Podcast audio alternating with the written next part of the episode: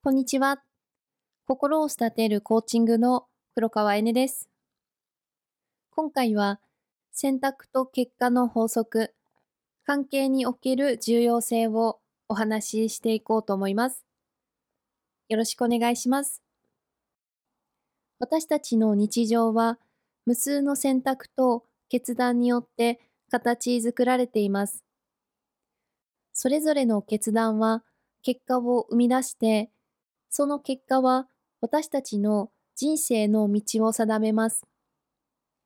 しかし、望む結果が得られなかったとき、私たちは原因を特定する必要があります。つまり、どの選択が必要かを判断しなければなりません。過去の自分との関係性において、これは特に重要で、行動や反応は常に結果に影響を与えて、結果の質を形成します。選択を見直して、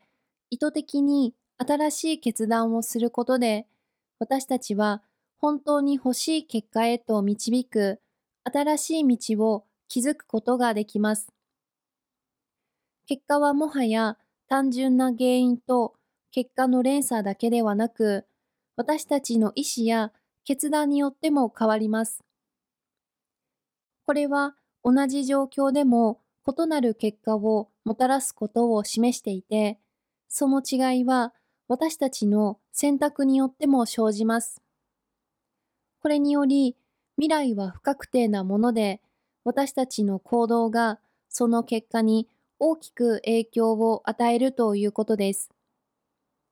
何か質問してみたいことや、コーチング、無料セッションを試してみたい方は、気軽に下記の LINE からご連絡いただくか、または、センドイヤーボイスメッセージの URL をクリックしていただいて、インスタグラムマークからインスタグラムへ移動していただいて、DM からご連絡いただければ、私が直接返答させていただきます。よろしくお願いいたします。今日もいい日です。